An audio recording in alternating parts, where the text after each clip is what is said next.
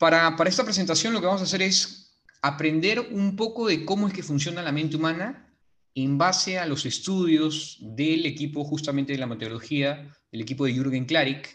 Ellos desarrollaron mediante antropólogos, neurocientíficos, marqueteros, vendedores, eh, programadores, etcétera, todo un equipo humano en el cual desarrolló esta metodología bajo una experiencia que ahora les voy a mostrar y usando unas tecnologías que también les voy a mostrar. Entonces, ¿de qué se trata todo esto en general? Es cómo es que tienes que venderle a la mente de las personas y no a las personas. ¿Por qué? Porque es más agotador, es más difícil venderle a las personas que, después también lo vamos a entender, es que tienen el tema de la justificación, el tema racional, cuando hay un camino mucho más sencillo, más fácil de poder venderle, ¿no? Justamente lo que dice Jürgen es eso, ¿no? Hay que venderle a la mente y no a la gente, ¿no? Entonces vamos a tener tres eh, principales este, ejes que vamos a ver, el marco teórico, para que se entienda de dónde sale todo ese tema de las neuroventas. Después vamos a pasar al tema de los puntos reptilianos, que es, digamos, ya la carnecita de lo que le vamos a elaborar. Y finalmente terminamos con unos neurotips para que se lleven algo de, bastante provecho, así rápido, que lo puedan implementar eh, en el día a día. ¿no? Entonces, vamos con el marco teórico de lo que son las neuroventas. ¿Qué son las neuroventas? ¿no? Para entender las neuroventas lo que hay que entender es la neurociencia, que es la ciencia aplicada al estudio de la mente humana, al estudio del funcionamiento nervioso, de la estructura cerebral. Y como bien mencioné, existen expertos neurocientíficos, antropólogos, marqueteros, que han desarrollado este análisis y junto con, con Jürgen Klarik han elaborado toda una metodología para aplicarlo a las ventas, ¿ok? Entonces la neurociencia aplicada a las ventas es lo que se le llama la neuroventas. Además, la neurociencia está aplicada a diferentes tipos de ramas. He escuchado que hay temas de neuroeducación, neurolectura, es decir, infinidad de aplicaciones de la neurociencia. No es solamente aplicación a las ventas. Pero en este caso en particular, lo que les vengo a mostrar es cómo es que la neurociencia se ha venido a aplicar a, a las ventas, ¿no? Entonces, ¿qué, tecnologías se utilizaron para validar los estudios, para validar la información que estaban obteniendo y después plasmarla en un modelo? ¿no? Porque justamente lo que, lo que arma Jürgen Klarik es el modelo de cuáles son los puntos claves donde tú tienes que tocar a las personas para que puedas despertar esta, esta, esta, esta sensación, ¿no? que, que, que, es lo que vamos a ver. Entonces, ¿cuáles son las tecnologías que utilizaron? Básicamente se enfocaron en dos es, el primero es un casco que se llama el casco Quasar, que es un casco utilizado para la milicia americana, en el cual, bueno, te lo pones en, la cabeza y esto te conecta con, diferentes tipos de circuitos, ¿no? Y va a ver las, eh, las sensaciones que están dentro de, del cerebro humano y lo que va a poder es detectar mediante impulsos, va a poder determinar cómo es que una persona reacciona frente a ciertas palabras versus otras palabras, ¿no es cierto?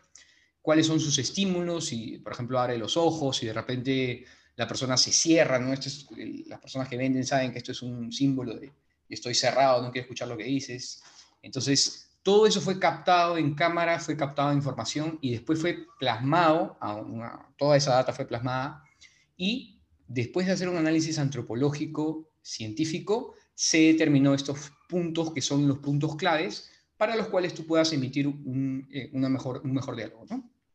Además, se interpretó el tema del eye tracker, es decir, dónde es que la vista, dónde es que las personas están mirando dentro de una publicación, cuando le haces una explicación, por ejemplo, de, para venderle pañales para bebés, ¿no? ¿Qué es lo que, la primera, lo que la persona ve al momento que está interactuando con esta publicidad? ¿Qué es lo que está viendo, ¿no? Porque una cosa es lo que tú le cuentas y otra cosa es lo que la persona ve. Entonces, este eye tracker lo que hace es efectivamente generar un mapa de calor en el cual indica dónde es que está la, tensión de la vista sin que esta persona te lo diga. ¿ok? Esto es muy importante porque esto es algo inconsciente, es algo que no es que yo te diga, oye, ¿sabes qué? Estoy mirando este, este punto particular. Por eso es que ese eye tracker es muy conocido. ¿no? Ahora, eh, datos sencillos es, por ejemplo, la frente es algo que los seres humanos nosotros estamos acostumbrados a ver directamente. Por eso es cuando hay publicidades de belleza, publicidades de tema de bebés, existen eh, personas que tienen una frente amplia. Eso, eso jala mucho la vista. El tema de los bebés también es algo que es muy utilizado. Los bebés obviamente generan mucha, mucha confianza, mucho cariño, entonces las personas también apuntan a eso. El tema de los animalitos, por ejemplo, los perritos, también es algo que emana pues una sensación de, quiero cuidarlo, quiero que, quiero que sea mío. Entonces, eso también se aplica mucho, ¿no? Si tienen preguntas, por favor, háganmelas porque, bueno, la verdad que primera vez que interactúo con, con un público tan callado. Esto es solamente chat, entonces, eh, bueno, la verdad que no había tenido este tipo de interacción. Entonces, ¿cuál fue el procedimiento? Una vez que a las personas se les ponía este casco de quasar, se les ponían los sensores para que puedan detectar todos los estímulos, tacto, vista, este, las sensaciones, que es ritmo cardíaco, toda esa información se plasmaba ¿ah? a, una base de datos completa y completado con un análisis de, como, como bien mencionaba, neurocientíficos, antropólogos, entrevistas personalizadas a las personas, ¿no? Esto de ahí se llegaba a obtener cuáles eran los resultados y ante qué palabras, ante qué hechos, qué cosas hacían que las personas realmente reaccionaran de una manera positiva. Entonces, si tú tienes esta información, que digamos, para, no, todo el mundo puede hacer este análisis, porque ese casco de Quasar cuesta, en realidad cuesta una millonada, aparte de tener todo este grupo de neurocientíficos, de personas que están haciendo el análisis, también cuesta mucho, lo que dice el, equipo de Jürgen Clary, que es, ¿para qué vas a gastar en todo eso si ya se ha formado una metodología, se ha formado todo un tema de análisis previo? Entonces, simplemente lo que haces es aplicar esta, esta información a tu esquema de ventas, porque esto ya está probado, ¿no? Eso es lo que dice el equipo de Jürgen Klarik, ¿no? Eh, bueno, entonces ahora pasamos al tema de la teoría de los tres cerebros, ¿no? Una vez que se entiende dónde es que sale toda esta información, lo que, lo que tenemos que entender también es el concepto del marco teórico, porque esto parte desde Paul MacLean, que es un médico y es un neurocientífico. Él ha hecho grandes aportes en el campo de la psicología, de la psiquiatría y sobre todo el tema del concepto del cerebro triuno. ¿Qué viene a ser esto? Que no es como la mayoría de las personas piensan que solamente tienes dos tipos, dos, dos partes en tu cerebro, que es la parte córtex racional y la parte límbica, que es la parte emocional. Lo que, lo que promueve MacLean es que existe un tercer cerebro, un, cerebro este, demasiado primitivo, que es el que nosotros cargamos por generaciones de generaciones, por milenios, ¿no? Desde, que éramos muy, muy, muy este, primates, por así decirlo, ¿no? Entonces, este cerebro es el cerebro reptil, es el cerebro primario que lo único que, su única meta es eh, sobrevivir, ¿no? Entonces, eh, entonces vienen a ser básicamente tres tipos de cerebro. El cerebro racional, el cerebro límbico de las emociones y el cerebro instintivo, que es el cerebro reptil a ese cerebro es el que se le tiene que aplicar ciertos tipos de presiones para que éste pueda reaccionar y decir, ok, lo que tú estás vendiendo, ya sea un producto o un servicio, lo necesito por tal y cual motivo, ¿no? Entonces eso, es lo que vamos a ver ahora, ¿no? Cada cerebro tiene un tipo de, de función, ¿no? El cerebro neocórtex básicamente lo que hace es razonar. Ese cerebro es lo que te dice, ok, estoy comprando esto porque, bueno, me suma bien, o sea, más o menos cuesta este, este monto, esto es lo que voy a pagar, esto es, lo, esto es listo, ¿no? O sea, es el propio eh, de los primates, como decía, ¿no? Se asocia al pensamiento, a la imaginación y al sentido. Es un lenguaje abstracto, ¿no? Totalmente racional, ¿ok? Entonces, cuando las personas creen que compran algo, tienen que tener este, este, esta primera, este primer filtro racional, porque si no van a decir, oye, ¿por qué compré esto? ¿No? hay muchas personas les ha pasado eso, ¿no? Es como que compras algo porque estás emocionado y eso es lo que ataca el cerebro límbico, pero después dicen, oye, necesito tener una explicación de por qué lo compré y por eso está el cerebro racional. Pero lo que no saben es que finalmente el que saca la tarjeta, el que saca el dinero para comprar, es el cerebro reptil o el cerebro reptiliano, que es aquel cerebro que, eh, como bien decía, su única misión es sobrevivir. Lo único que quiere hacer es sobrevivir.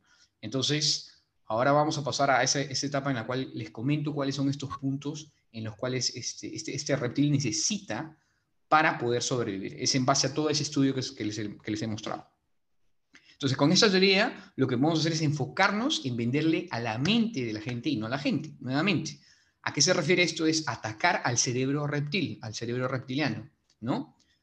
Naturalmente vamos a tener que hacer ciertas explicaciones a nivel racional, vamos a tener que emocionar en la venta por el tema límbico, pero finalmente el que va a comprar es el cerebro reptil. Esto es lo que plantea esta teoría, ¿no?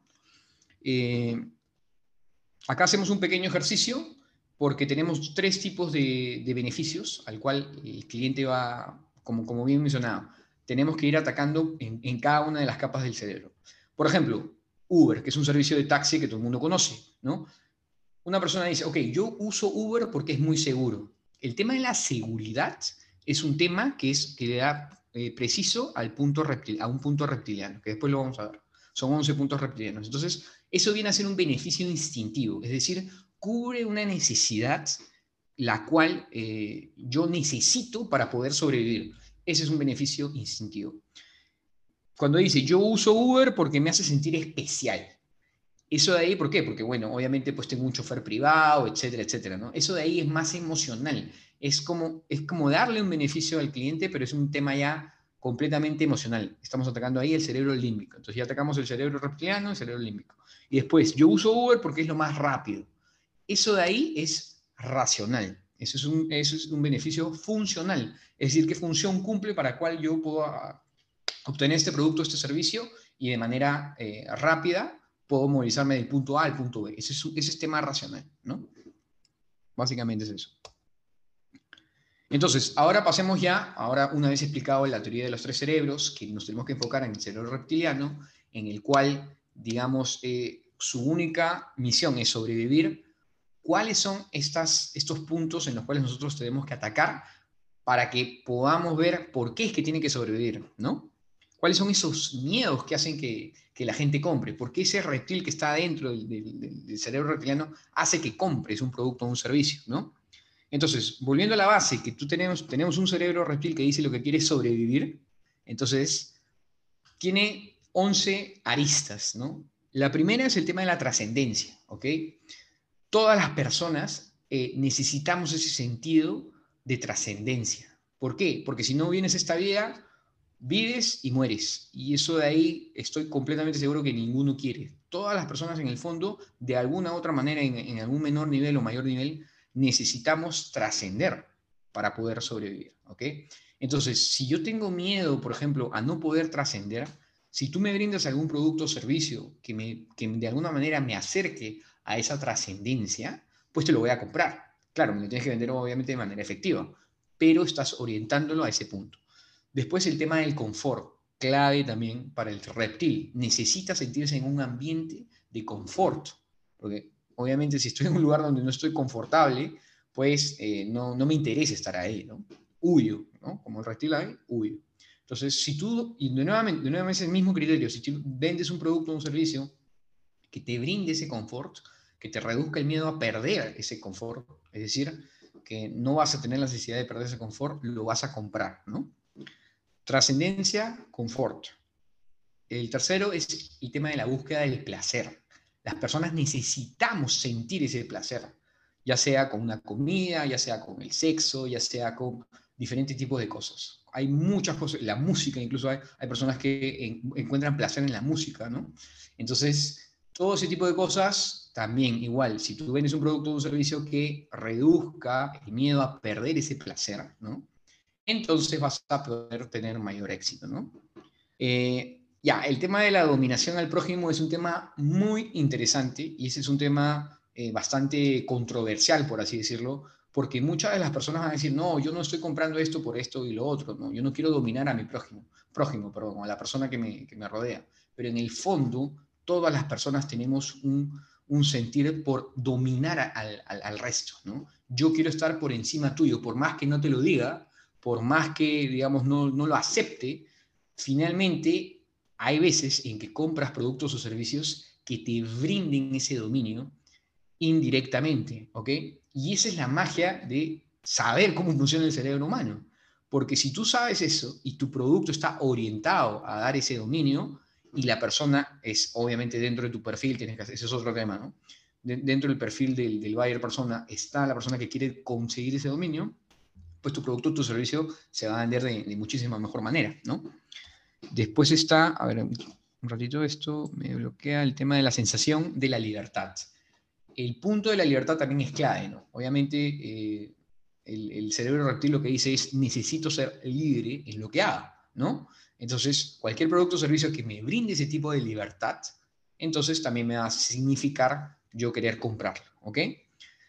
De nuevo, el tema de ser reconocido por la gente, el reconocimiento también igual. El, cerebro reptil necesita ser reconocido por las, por las personas.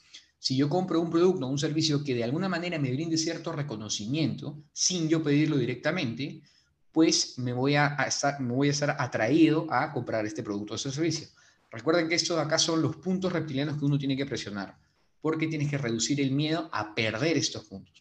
Lo que busca el reptil es cubrir todas estas necesidades. ¿no?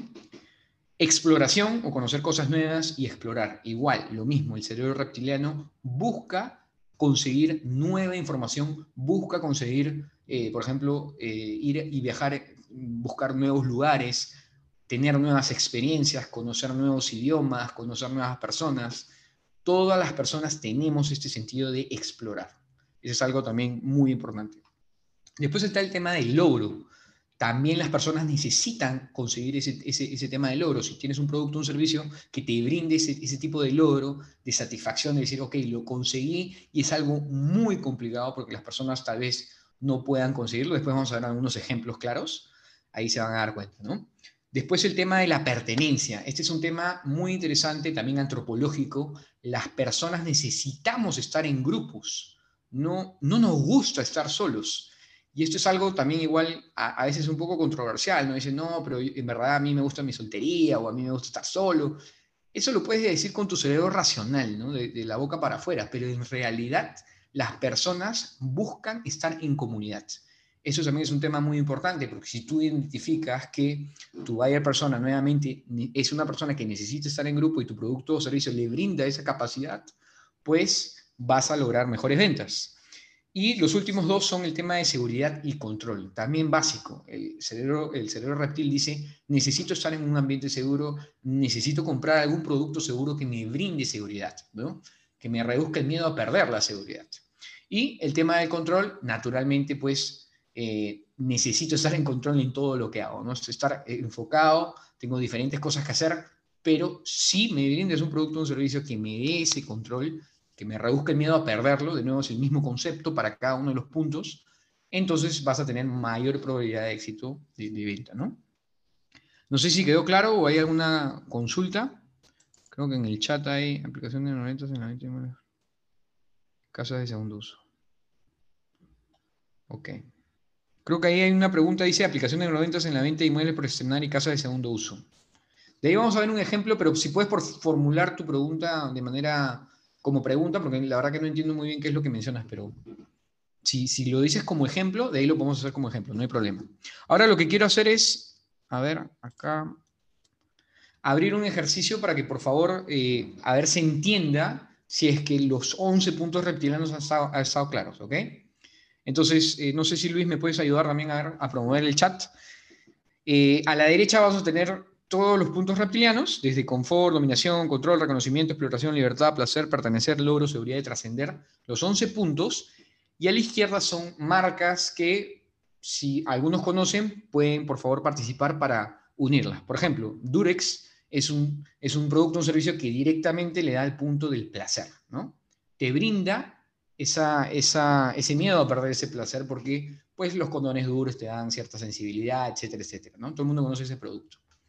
Ese, sería el primer caso. Por ejemplo, Tony Robbins es una persona, yo voy con el segundo ejemplo a ver si me ayudan con los demás. Tony Robbins es una persona que hace eventos para liderazgo, para motivación, para descubrir tu ser interno, para ayudarte a ser una persona excelente en la vida. Entonces, ¿qué quiere decir eso? Te está ayudando con el tema de la trascendencia. Por eso es que Tony Robbins tiene un éxito tremendo, porque le pega a uno de los puntos más importantes en, las personas, que es el tema de la trascendencia. Entonces acá lo que vamos a hacer es usar acá el Spotlight. Vamos a poner Draw.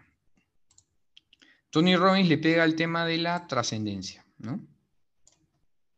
A ver en el público si me pueden ayudar. Son 16 personas. El Inca Challenge es, una, es, una, eh, es un programa para hacer este, temas de, eh, de resistencia, ejercicios de fuerza, todo ese tema tipo Ironman, ¿no? Creo que el, el Ironman es el más conocido, ¿no? Entonces, ¿qué vendría a ser? El Inca Challenge vendría a ser un tema de logro. ¿Por qué? Porque si logras realmente sobrepasar todos los obstáculos que te brinda el Inca Challenge, pues vendría a ser este, un, tema, un tema de logro, una satisfacción que tú vas a tener, ¿no? Verisure, que es un tema de, seguridad, básicamente, que le brinda seguridad a tu hogar, pues definitivamente va al tema de seguridad, ¿ok? Priority Pass, que es un producto que te brinda este, un servicio exclusivo en los aeropuertos para que tú puedas acceder a, los salones VIPs, para que puedas tener el acceso a estos salones. Este, es un tema de pertenencia, ¿ok? Y ahí, ahí también es un, tema un poco controversial, ¿no? Porque casi todo lo que son los salones VIPs, los gimnasios, eh, todos estos tipos que te dan cierta exclusividad, te dicen, ok, tú no perteneces a este grupo inicialmente, pero si compras este producto o servicio vas a poder pertenecer, ¿no? Entonces, eso es lo que es la que de nuevo, la mente humana se despierta y dice, ok, necesito tener ese producto o servicio porque me va a reducir el miedo a perder esa pertenencia, ¿no? Entonces, no veo que haya participación y ese es el problema solamente tener chat, pero, a ver, Starbucks, ¿qué vendría a ser? Eh, Starbucks viene a ser un tema de confort, ¿no? No sé si han ido a un Starbucks, pero bueno, tú puedes comprarte un agua si quieres y te puedes quedar ahí cinco o seis horas y nadie te dice nada. Es como tu tercer hogar. Y ese es otro concepto que, bueno, más adelante, si es que gustan, eh, lo podemos compartir también. Es un tema del código simbólico que un poco se, va, se hace en base a, lo que estamos explicando ahora, pero es, es más análisis, más, más cosas, ¿no? Pero este tema de, Starbucks es con el tema del, del confort, ¿no? te va a brindar un espacio en el cual tú vas a poder estar sin que nadie te diga nada, ¿no? Es un tema confortable, el tema de Starbucks, ¿no? Y, eh, bueno, Nat Geo, naturalmente Nat Geo te permite a ti explorar sin este, tener este, sin tener que estar presente, ¿no? Puedes hacer safaris, puedes ir a ver este, diferentes tipos de, de descubrimiento de animales, etc. Entonces, Nat es un producto que te va a brindar cierta eh, exploración, ¿no? Rolex, ya, ok. Rolex es justamente uno de los, de los más, eh, de los que toca el tema más controversiales, ¿no? ¿Por qué? Porque Rolex es una marca de relojes eh, extremadamente cara, cada, cada, Rolex cuesta más de 20 mil dólares. Entonces, ¿qué, ¿qué, te quiere decir esto? Que, que una persona que compra un reloj Rolex, pues tiene un poder adquisitivo mayor que el resto de las personas. Entonces, indirectamente, te está vendiendo el tema del dominio, ¿ok? Rolex te está vendiendo el tema del dominio. Ahí creo que tenemos chat, a ver. Rolex dominación, perfecto, sí, tal cual. Nat exploración, efectivamente. Falta simplemente, eh, bueno, Holt MBA, eh, el tema de los MBA ya, es algo bastante tocado, pero básicamente una persona tiene un MBA, ¿por qué? Porque quiere tener un reconocimiento, ¿no? Entonces, eh, Holt, que es, bueno, mi, escuela de negocio, por eso la pongo acá, es un tema de reconocimiento. ¿no? GoPro es un tema de libertad. ¿Por qué? Porque la cámara GoPro lo que te permite es tener a ti libertad de poder ir a donde quieras y grabar todas esas emociones, todas esas sensaciones y poderlas, poderlas vivir cuando, cuando quieras, ¿no? Porque las vas a tener grabadas y, las vas a poder eh, experimentar. Entonces es un tema de libertad de GoPro. Y finalmente el Excel, que es un tema que eh, es un producto que te brinda el tema de control. Con el Excel vas a poder tener específicamente todo bien controlado, vas a tener poder eh, armar tus flujos de caja, vas a poder armar tus presentaciones, vas a poder todo, todo bajo control, ¿no? desde la nube inclusive. ¿no? Entonces esto de acá viene a ser un tema de control. Entonces no sé si, si quedó alguna duda en cuanto a los puntos reptilianos, por favor háganmelo saber en las preguntas. Este, si no, pasamos a la siguiente. ¿Todo bien? Mucho silencio con el tema este del chat. A ver. Correcto, perfecto. Acá había un ejemplo, dice, aplicación de las neuroventas en inmuebles por estrenar y casa de segundo uso. Ok. Vamos a atacar esta pregunta ya un poco conociendo el tema de los puntos reptilianos, ¿ok? Dice, eh, venta de inmuebles por estrenar. Acá, este es un tema muy interesante porque cuando, cuando, una, cuando un proyecto está por estrenarse, ¿ok? Lo que la mayoría de los proyectos no hace es un análisis de cuáles son las personas, cuáles son las familias o cuál es el perfil de gente que tendría que comprar ese proyecto. ¿Cuáles creen ustedes que son los proyectos más exitosos? ¿Los que hacen este tipo de análisis o los que simplemente arman el edificio sabiendo que, bueno, por ahí que van a comprar familias, eh, ejecutivos, etcétera, no, no tienen un conocimiento de eso? ¿O armando proyectos específicos para targets específicos? Eh, justamente es lo segundo. Porque si tú armas un proyecto basado en un perfil determinado, entiendes perfectamente cómo funciona eh, estos perfiles y vas a atacar directamente a ellos, ¿no?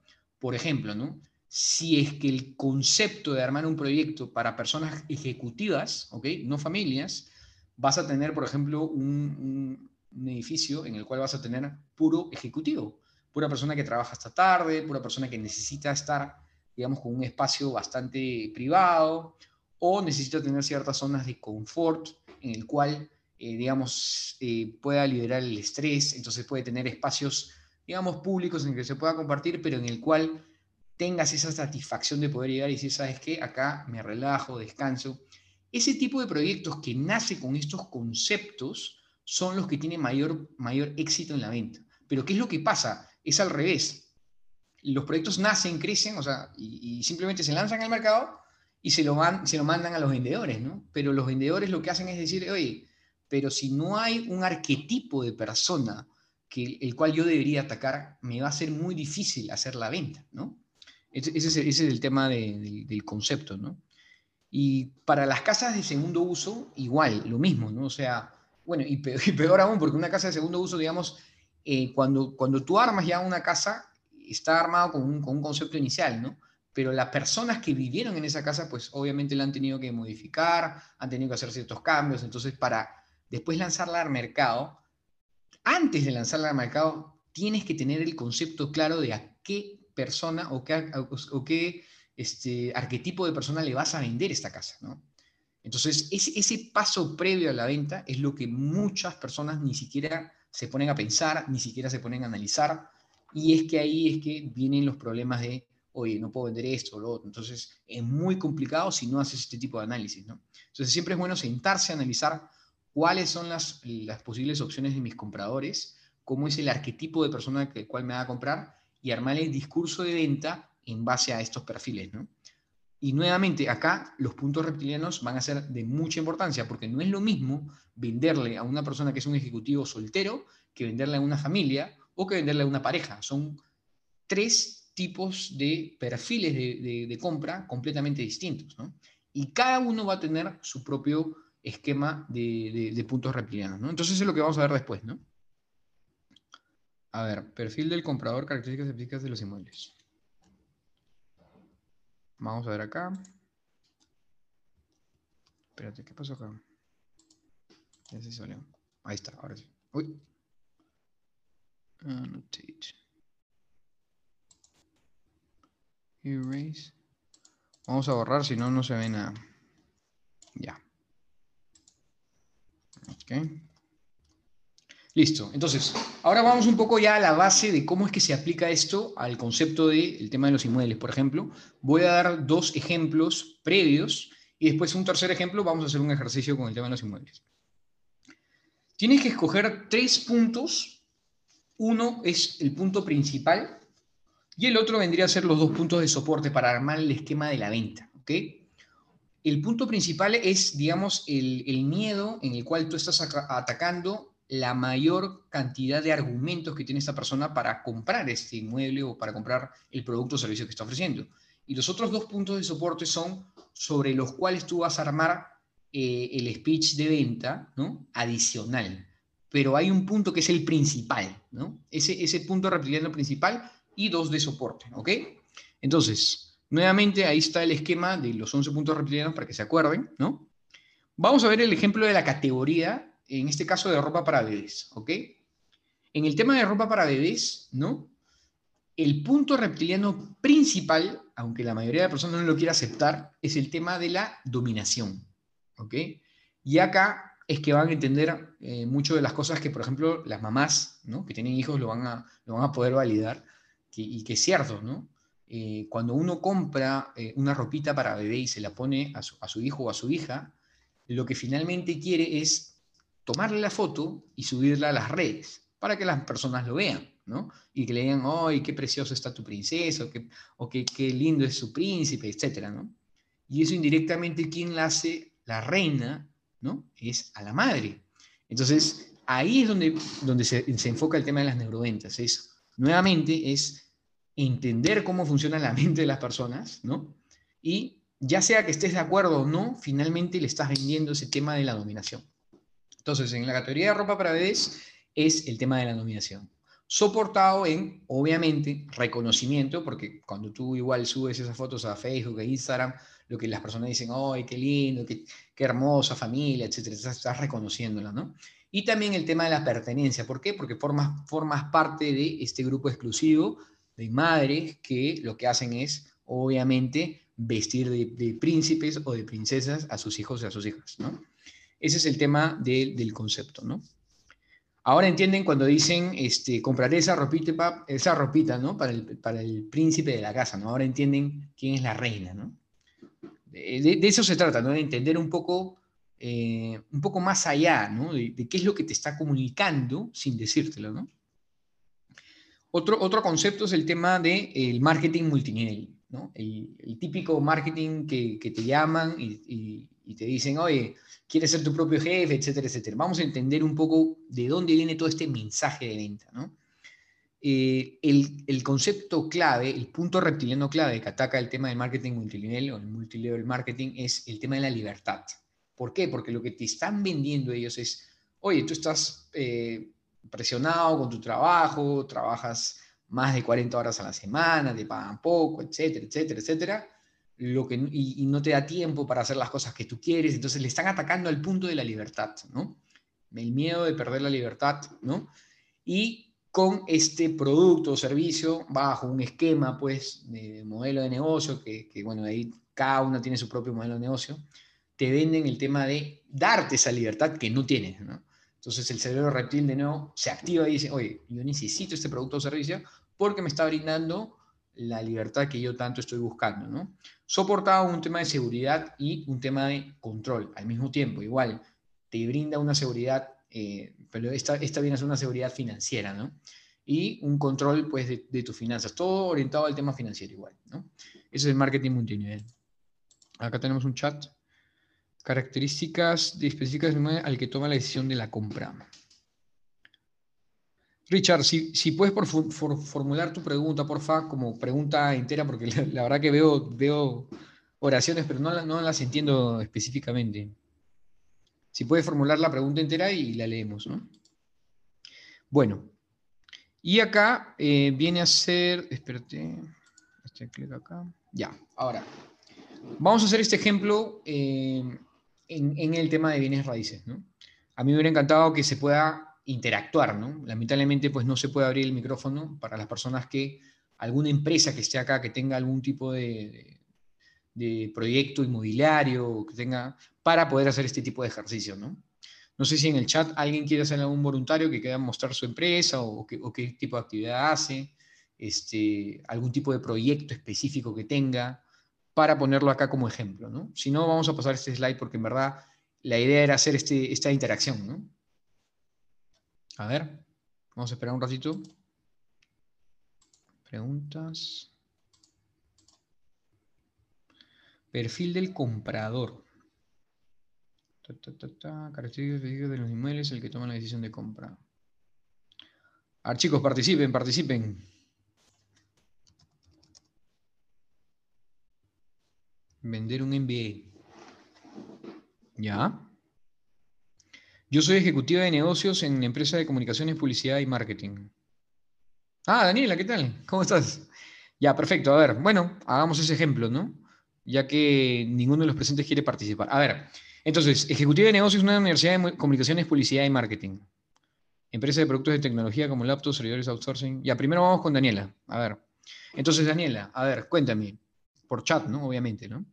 Este, ¿Cuál es tu perfil de cliente? ¿A qué empresas le vendes? Obviamente vas a tener diferentes tipos de, empresas. Al ser una empresa de marketing, pues le puedes vender a cualquier vertical, pero enfócate solo en una empresa o en una vertical que tú quieras atacar. Este, claro, vende servicios, efectivamente, de comunicaciones, publicidad y marketing. Pero eh, de nuevo, tenemos que atacar la mente del consumidor de tu cliente principal. Entonces, eh, pon de ejemplo un solo cliente que tengas que tú quieras venderle, ¿ok? A un cliente que tú realmente quieras, quieras este, por ejemplo, una, empresa de telecomunicaciones o una empresa, no sé, de, cosméticos o una empresa eh, inmobiliaria. no sé, pongo un ejemplo, ¿no?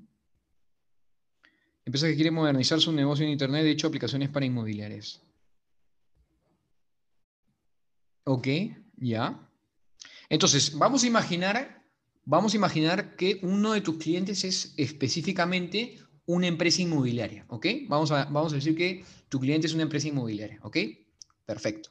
Entonces, la pregunta, acompañar al comprador en su proceso de compra. Perfecto, exacto. Entonces, una empresa inmobiliaria lo que quiere hacer es tener una plataforma en la cual eh, pueda eh, colocar sus proyectos y que más personas puedan verlo, ¿correcto? Entonces, ¿cuáles son los miedos que esta empresa inmobiliaria podría tener al momento de salir al mercado? ¿Cuáles son esos miedos que, eh, digamos, como, como cerebro reptil, tú puedas creer que puedas atacar, ¿no? Confort, dominación, control, reconocimiento, exploración, libertad, placer, pertenecer, logro, seguridad o trascender. A ver, más o menos explícanos, ¿cuál crees tú que vendría a ser este, este punto reptiliano que tienes que atacar en, este, en esta empresa?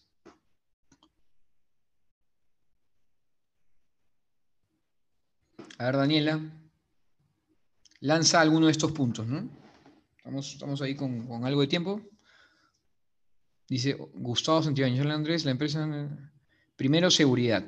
Correcto. Ok, está muy bien las, personas en los, sistemas inmobiliarios lo que quieren es tener la seguridad de que van a poder vender ¿no? sus proyectos, ¿no? Porque ¿para qué voy a lanzar una empresa si no puedo vender nada, ¿no? ¿Podría ser la seguridad? Sí, ok, está, bastante bien, ¿no? Seguridad al cliente. A ver, el tema de seguridad vendría a ser más por el tema seguro del acceso a la plataforma, ¿no? Porque muchas personas a veces cuando dicen, oye, me voy a bajar una aplicación o que voy a entrar a una web, me va a pedir correo, me va a pedir información. Entonces, si de alguna manera tú puedes ofrecer un producto o un servicio que le brinde ese tipo de seguridad a los clientes que tienen miedo de comprar, ¿no? A través de estas aplicaciones, pues vas a tener un, mayor éxito, ¿no? Después, eh, ese sería el principal. ¿Y los dos de soporte cuál serían, Daniela? Por ejemplo, ¿no? Eh, brindar el tema, a ver, yo personalmente como cliente, ¿no? y, también que he asesorado un par de empresas inmobiliarias, el tema de la experiencia de compra del cliente a lo largo del proceso de la compra es demasiado tedioso, es demasiado complicado. Entonces, si tu producto o tu servicio de alguna manera le ayuda a estas empresas inmobiliarias para que puedan facilitar esto, ¿no? A través de los productos o servicios que tú puedas ofrecer, ya sea user experience, ya sea, no sé, pues del mapa del cliente, para que puedan entender dónde están los dolores del cliente, por qué es que se sale del proceso de compra una vez que está buscando de repente demasiada información, etcétera, etcétera. Entonces, otro tema que tú podrías dar es el tema de control, ¿no? Si tú le das eso a los, a los usuarios eh, que, que, compren a través de esas aplicaciones para, para, el tema inmobiliario, le vas a brindar ese tema de, de, de, control y van a, poder, van a poder decir, ok, estoy en control de toda la información que yo tengo, por lo tanto, este, este producto o servicio me hace sentido, ¿no? Entonces, nuevamente, lo que tú tienes que hacer es enfocarte cuál es el cliente final de estas empresas, brindarles esos puntos, de, esos puntos reptilianos y ofrecer tu producto o tu servicio que encaje con estos puntos reptilianos del cliente final, ¿no? Esa básicamente sería la, ¿no? Después dice Gustavo Santibáñez, yo, la empresa, la empresa de es una empresa de cultiva y comercializa trucha. Vendemos a Canal Retail, excelente, excelente, Gustavo. De, nuevo, la misma idea, ¿no? ¿Cuáles son los miedos que tú tienes que atacar para que estas personas puedan comprarte este producto, ¿no? Que es eh, básicamente el tema de, la trucha, ¿no? Es comida, ¿no? Entonces, para el tema de comida, diría yo, es el tema de la calidad, ¿no? el placer. Si comiendo las truchas que, la empresa que tú, que tú das vende es buena, pues le vas a dar una, una satisfacción a las personas. Entonces yo siempre la comida la relaciono con el tema de placer, ¿no? Y nuevamente el tema de la seguridad. Acá en el tema de comida también es un tema muy importante, por más ahora con el tema del COVID, ¿no? Tienes que dar eh, eh, herramientas que te permitan darle seguridad a tu producto tu servicio, ¿no? Para que de esta manera puedas vender de manera más, más sencilla, ¿no? Entonces, bueno, no sé si quedó claro el concepto, básicamente eso, eso sería, ¿no? Vamos a ir avanzando. A ver, vamos a avanzar acá. En el modelo de triángulo de las ventas, lo que hacen es, una vez que tienes estos tres, eh, estos tres enfoques del, principal y los dos de soporte, lo que tienes que hacer es tres cosas básicamente, ¿no? Es reducir el miedo, ¿no? Reduces, una vez que identificas cuál es el miedo, lo reduces, le brindas placer a la persona, ¿no? Y le ahorras energía. Con esos tres conceptos vas a poder vender de mejor manera, más rápido, y sin gastarte tanto. Esto es básicamente lo que es el resumen de cómo aplicas tú las neuroventas a, al, tema, pues, al tema de las ventas. ¿no? Y eso aplica en cualquier industria en realidad. ¿no? Entonces, por ejemplo, volviendo a la categoría de ropa para bebés, igual, lo mismo. ¿no? Entonces tú le puedes reducir el miedo. Le dices, oye, si sabes que el principal miedo de esta persona, ya lo habíamos visto, es el tema de la dominación, el dominio. Entonces tú le dices, mira, últimamente he visto publicaciones, ¿no? Donde las madres publican harta información de, sus bebés y todos tienen los mismos diseños. Entonces, ¿qué le estás dando? Le estás dando al miedo de que si tú te compras ropa afuera, pues vas a tener lo mismo que el resto de las personas, por lo tanto no te vas a poder diferenciar y no vas a poder dominar, ¿no? Entonces, acá en esta empresa, en el producto que estás ofreciendo, vas a encontrar modelos únicos, ¿no? Y ahí ya le estás dando, le estás reduciendo ese miedo a perder esa, esa, esa, foto única en la cual nadie, ningún, ningún bebé la pueda tener, ¿no? Eso, es básicamente, ¿no? Después le ahorras la energía, ¿no? Le dices, oye, mira, si es que no me crees, tengo un catálogo de más o menos el resumen de los proyectos que tienen las diferentes tipos de empresas y te vas a poder dar cuenta que nuestros, que nuestros este, diseños son únicos, ¿no? Básicamente lo que estás haciendo es ahorrar la energía que esta persona vaya afuera y que busque en el mercado y que efectivamente compruebe que lo que tú estás diciendo es correcto. Entonces le estás ahorrando la energía y finalmente le estás brindando placer, le dices, mira, te garantizo, y a ese es un tema totalmente emocional y que apunta al cerebro límbico, ¿no? El tema de las emociones, ¿no? Si tú no te emocionas cuando vendes, pues no estás vendiendo bien, Entonces le garantizo que usted se sentirá como una reina, ¿no? Porque su príncipe lucirá estos atuendos y crearán memoria juntos. Le, le apuntas directo al cerebro límbico de la persona, ¿no? Eso es básicamente, ¿no? Y bueno, finalmente ya queda, bueno, quedan siete minutos, así que vamos a dar unos tips finales eh, déjame ver acá porque se borró esto. Bueno, cuando se trata de tema inmobiliario, esto también aplica mucho para el tema inmobiliario, y estás vendiéndole a una pareja o estás vendiéndole a una familia, ¿no? Tienes que venderle a la mujer, ¿ok? Este es un tip, un neurotip muy, muy clave. Las personas se gastan vendiéndole al hombre porque el hombre es el que pone las justificaciones, que el precio, que esto, que lo otro. Pero finalmente si la mujer se enamora del proyecto, de la casa, del departamento, lo que sea, y ya, ya compró la idea, así el hombre diga que es muy caro, que esto, que lo otro, la decisión ya está tomada. Lo que tienes que hacer es encargarte de venderle a la mujer, ¿no? Este es, una, este es, una, este es una, digamos, un tip muy bueno en tema inmobiliario y creo que este, muy pocas personas lo aplican. Cuando estás haciendo la venta y sabes que es una pareja, necesitas que las dos personas estén presentes en la demostración del, inmueble, porque si no, vas a gastarte si solamente el hombre va y ve y después se le cuenta a la mujer o viceversa, tienen que estar las dos personas ahí para que tú puedas vender o la familia. Eh, el tema del botón rojo también es, un tema muy interesante. Eh, eso lo encuentran en el libro de Psicología de Ventas de Brian Tracy. Eh, van a ver un ejemplo que es el botón rojo, que es lo que te dice es igual. De nuevo le apunta al, cerebro, este es, este es más al cerebro límbico, ¿no? ¿Por qué?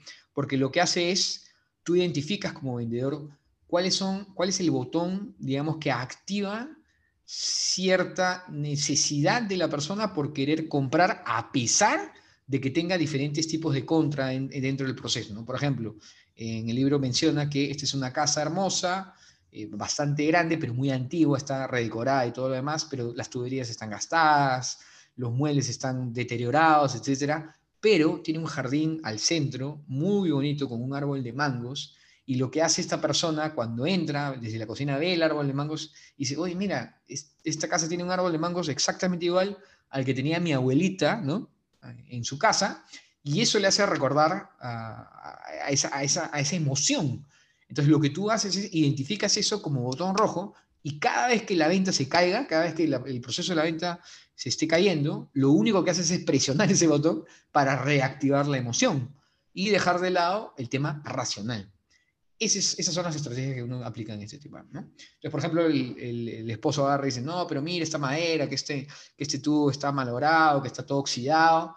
Sí, es verdad, le puedes decir efectivamente, pero desde acá tienes una vista directa a ese árbol de mangos, te, vas a recordar las memorias con tu abuelita, y ahí es que la mujer agarra y dice, bueno, sí, efectivamente. ¿no? Entonces, ahí estás atacando un tema emocional. ¿no? Eso es, un tip muy bueno. De nuevo, el tema de el tercer punto es el tema de la solidaridad. Uno tiene que ayudar genuinamente a tu cliente, genuinamente, ojo, ¿ah?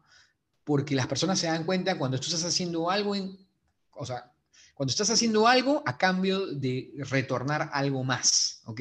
Eso no es ser solidario, eso es ser, digamos, ventajoso. No quiero, quiero, quiero tener una ventaja sobre, sobre ti, ¿no? No, así no funciona el tema de las ventas y el tema de, de las neuroventas específicamente tienes que ser una persona que dé, que ayude, que realmente eh, satisfaga las necesidades del cliente. Es más, mira, les comento un caso que es que eh, muchas veces, a veces, eh, por ejemplo, vas a una tienda y dices, necesito comprar este producto o servicio, no lo tiene, y la misma persona te aconseja ir a un punto o a otro, ¿no? Que no es su tienda, que es otros puntos, y tú mismo te das cuenta y dices, oye, esta persona realmente me quiere ayudar, ¿no? Tal vez en ese momento no le compres, pero más adelante, cuando necesites un producto de, esta tienda, vas a volver a este punto, inconscientemente. De nuevo, le estás vendiendo a la mente de la gente y no a la gente. ese, es el concepto, ¿no? Y eh, cuando, cuando haces eh, ventas, por ejemplo, de inmuebles, es, muy, es muy importante, muchas de las personas también utilizan este tema, es brindarles algún producto para comestible del tema de cacao. ¿Por qué? Porque el cacao activa el cerebro, el cacao activa las conexiones neuronales y hace que la persona esté más atenta al discurso de venta. Cacao de 70% en arriba es bastante bueno, ¿no? Pero yo recomiendo 70% porque los otros son muy amargos, ¿no? El 70% es, es, bastante bueno, ¿no? Después, nuevamente, usar lentes. Cuando estás vendiendo no puedes usar lentes. ¿Por qué? Porque eso no, no, no, te permite ver las expresiones, ¿no? no te permite ver la emoción que tú tienes que transmitir al momento de vender algo. Si tú no transmites esa emoción, pues créeme que no vas a vender o de repente lo que vas a vender es, es muy poco, o te va a costar mucho vender. Después tienes que modular el discurso, ¿no? No es lo mismo venderle a un hombre que venderle a una mujer. El hombre habla en promedio entre 4.000 a 6.000 palabras al día y la mujer habla entre 12.000 a 14.000 palabras al día. Cuando estás vendiéndole un inmueble a una mujer, necesitas hablar y hablar y hablar y hablar, ¿no? Si eres una vendedora mujer, pues hablan pues mujer con mujer y hablan un montón. Si eres un vendedor hombre, tienes que hablar más palabras, ¿no? Por eso los vendedores, cuando le venden a las mujeres, se gastan demasiado porque tienen que hacer más palabras, ¿no? En cambio, al hombre es, un poco más directo, ¿no? El hombre, este, un, par de cosas, un par de beneficios funcionales que atacan el cerebro racional y después un poco de emoción, obviamente, el cerebro este, límbico y finalmente le das a los puntos reptil directo al grano. Y el hombre va a reaccionar al tocamiento y va a decir, ok, necesito esto, porque, por esto y lo otro. ¿no? Después el tema de, de nuevo, el resumen, el tema racional. ¿no? Si le vendes al cerebro racional, este, este cerebro racional, de nuevo, hace la justificación de la compra, mas no compra. ¿ok? El cerebro reptil es el cerebro que finalmente compra. El límbico emociona, pero finalmente quien saca la tarjeta es el cerebro reptil. ¿no? Y eh, el concepto de vender sin vender es clave clave, clave, clave. Es muy fácil vender sin vender. ¿Cómo? Riéndote, compartiendo, comunicándote, este, cenando, almorzando. Muchas de las ventas, eh, se, toma, se tomas un café o, invitas a alguien a almorzar, muchas de las ventas se cierran ahí y no en el momento de la venta. ¿no? Son muy pocas las veces que se vende otra vez en, primera instancia. ¿no? Es como que al inicio te estoy vendiendo, no, tienes que hacer seguimiento también. Después, el tema de la energía también es clave. Lo mismo que con el tema, de, eh, el, tema previo que estaba, que estaba comentando, ¿no? Pero el tema de la energía es muy importante. Un, vendedor que no tiene una energía elevada que tiene una energía apagada, que no tiene, que no tiene emoción al momento de vender, pues va a vender bastante menos. Eh, y finalmente los dos puntos es el tema de usar verbos. Los verbos eh, activan también el tema de la empatía. ¿no? Viajar, explorar, sentir. Utiliza ese tipo de verbos al momento de la venta para que puedas empujar a las personas pues, a tomar esa decisión. Y por último, y muy importante también, el tema de utilizar el nombre, porque eso de ahí, el nombre es música para los oídos. Cuando tú estás haciendo un proceso de, estás en, un proceso de venta, le preguntas a, la persona cuál es su nombre y comienzas a estructurar tu mensaje de ventas mencionando el nombre de la persona, ¿ok? Porque si lo tratas como una persona, como señor o como tú, o ni siquiera dices ningún título ni nada, eh, esa persona se puede desconectar muy fácil. Pero en cambio, si usas un nombre, eso va a ser como que música para los oídos, ¿no?